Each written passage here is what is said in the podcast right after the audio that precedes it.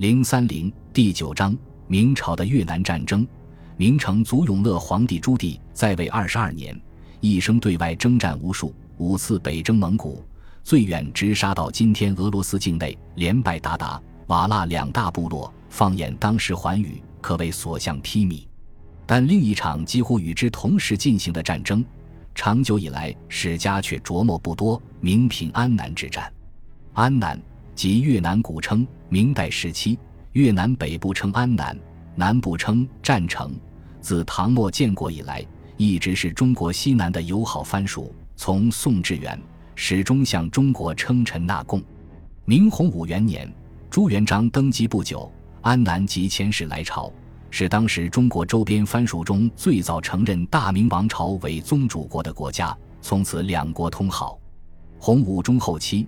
趁明朝接连发生胡兰大案，且忙于和北元残余势力相互攻杀时，安南也趁势北进，屡屡侵扰广西宁明等地区。朱元璋一度想南征安南，但终不愿劳师远征，最终只是遣使申斥。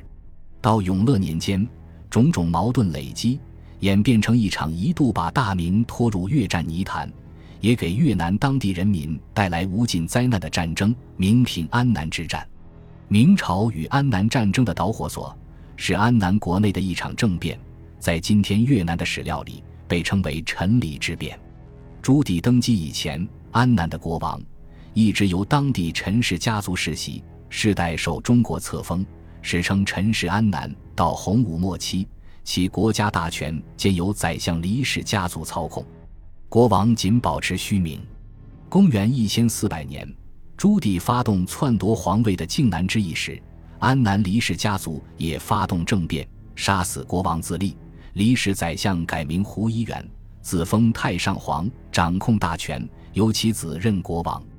永乐元年（公元一千四百零三年），他遣使臣到南京，谎称安南国王陈氏病逝无后，自己以外孙身份即位称王。现请求大明以宗主国名义册封，朱棣疑惑之下，派大臣杨伯赴安南查问，结果杨伯被胡一元重金买通，归国后竭力做旁证，一律见消的朱棣遂顺水推舟，于是年八月命礼部侍郎下旨善抚安南，册封胡氏为安南国王。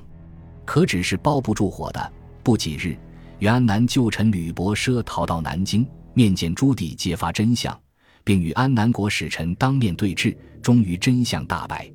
上当的朱棣恼怒万分，但当吕伯奢苦求朱棣兴调法之师，即用武力帮助陈氏复国时，朱棣却犹豫了。在老挝宣威司送来了外逃的陈氏王族宗亲陈天平后，朱棣决定采取相对稳妥的办法，先派御史李琦去安南，表示最强烈抗议。申斥胡氏的篡逆之罪，重压之下，胡氏家族果然服软。胡一元父子向朱棣上表请罪，并表示愿迎回陈氏家族后人为王。朱棣遂册封陈天平为安南王，命广西左右副将军黄忠、吕毅护送陈天平归国。此举除了伸张正义外，当然也有借机所害安南侵占大明领土的目的。一场篡逆闹剧。似乎在朱棣的软硬兼施下，已然和平解决。永乐四年三月，黄忠等人护送陈天平进入安南境内，到达鸡岭关（今越南老街）时，安南派人前来犒劳，趁明军松懈，突然出动十万大军发动突袭，先劫走了陈天平，接着毁掉了老街通往河内的道路，当着明军的面公开处决了陈天平。而先前明朝派往安南的使臣吕松也被胡一元杀掉，四千明军进攻受挫，只得仓皇归国。这是公然践踏大明尊严。消息传到京城，朱棣火冒三丈，当庭大骂胡氏父子罪而小丑，罪恶滔天，此贼不诛，兵则何用？终下定决心南征安南。永乐四年七月一日。朱棣发布讨安南檄文，声称命将士出，调民伐罪，做好宣传工作。接着命镇守云南的西平侯穆圣人征夷左副将军，从云南进兵。成国公朱能任征夷将军，会同任征夷右将军的新城侯张辅、统十八路将军，从广西进兵，两路齐下，务求一举扫平安南。这次动兵，对外号称兵马八十万，而实际兵力也不下三十万。除了调动擅长湿热气候作战的四川、云南、广西各地精兵外，更从各地藩王处调集护卫数万人，借征安南而收削藩之效。对此次出兵，精于兵事的朱棣谋划周详，为了防止将帅不和，对朱能和穆圣反复告诫，让他们不可故为以伤和气。纪律也格外森严，规定望路之人虽建功，不得赎罪。写给众位将领的预告里，更点出了诸如防止敌人埋伏。提防炎热天气和当地瘟疫，以及安抚当地百姓等注意事项。此外，朱棣还出奇制胜，派太监马彬调集广东、福建两省水师，沿海路至占城、越南南部，堵截安南逃兵。太监统军由此而始。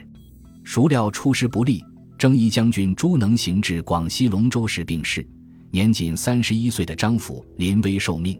代理征夷将军一职，张福勉励众将西开平王常遇春远征途中去世，祁阳王代之大破元军，我虽不才，愿效前辈。是年十月，张辅部进入安南境内，稳打稳扎，连克爱留、鸡鸣两关（今越南甘棠）老街，与另一路大军穆圣部会师，合力进攻安南北部重镇多邦。多邦即今日越南的谅山。自古有下谅山而越王将之说，原因在于谅山险要，而其南面却一马平川，大军可长驱直入。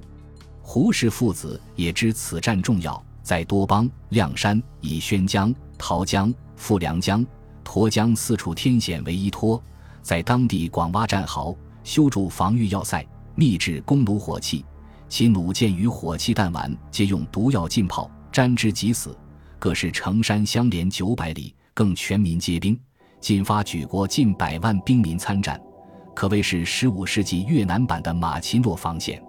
张辅深知此城一破，便如破竹，于是精心策划，先稳住营盘，继而派小股部队陆续发动佯攻，牵制敌驻屹立，直到十二月五日夜，决战打响，明军发动突袭。之前在护送陈天平时遭安南算计的都督黄忠主动请缨，率敢死队及当初护送陈天平的四千士兵突围强攻多邦东门，士兵个个争先赴死，在付出了伤亡过半的代价后，终登上城头，打开了缺口。三十万明军顺势强攻，胡家父子苦心经营的多邦防线一夜间土崩瓦解。城破之时。安南军杀出回马枪，派战象反攻明军，意图力挽狂澜。张福早有准备，以火枪硬弩瞄准齐射，数千大象进城火靶子，踩踏安南官民无数。明军乘胜追击，中攻克多邦城。多邦主帅安南国防部长阮飞明被杀，实在斩俘无算。今天不少越南史料考证，越军在这场战斗里的死亡人数不下十万人。南征大局一战而定。此后，明军长驱直入，至永乐五年五月，明军在富良江会战中彻底歼灭胡氏父子的水师，斩首三万七千人，溺死无算。胡氏父子败逃后被捕获，押送京城斩首。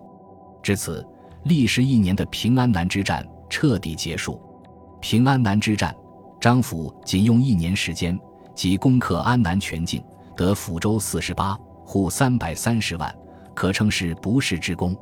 与今人想象不同的是，此时安南并非是普通的罪儿小邦，多年以来，其四处征伐老挝、暹罗、泰国、占城、南越等国，甚至年年骚扰中国广西、云南边境。其部分火器装备比明军还要先进。之后，明朝神机营的部分火器。就是从安南之战缴获越军的火器里改良而来，可见朱棣平安南之役，实为保障边境平安的自卫反击战争，胜利也颇为不易。明军之速胜，一者是张辅统筹有方，上下三军用命；二者也是策略正确，攻心。自进入安南境内开始，明军便向当地官民广发檄文，声称此来是助陈氏复国，告诫安南百姓不要助逆。此外，明军大军过处，皆纪律严明，与民秋毫无犯，更没收胡家父子的逆产，分发当地贫民。越南市民无不耐款以降。顶定战争大局的多邦之战，即使明军以当地乡民为向导奇袭成功。最终平灭胡家父子的富良江之战，更是明军以反抗胡家父子统治的当地义军陈峰为先驱，一举大破之。逃窜的胡家父子也被当地百姓捕获了，捆送给明军。安南之胜，人心向背视为关键。永乐五年五月，张府将捕获的胡家父子捆送南京，并上报说陈氏宗族已被胡家父子屠尽。至今南密宗族，当地儒生也上万民表，请求允准安南归附大明。朱棣下诏斩首胡家父子。大学士胡广等人建议借机在安南设郡，将之并入中华版图。朱棣的燕王府旧臣纷纷响应。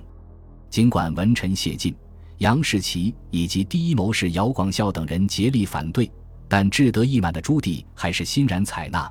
永乐五年六月一日，朱棣降平安南诏，晋升张府为英国公，改安南为交趾，设交趾郡，以工部尚书黄福为交趾部正使兼按察使。正是这个看似微服四夷的决定，令本已南征成功的大明，从此陷入了长达十数年的越战泥潭。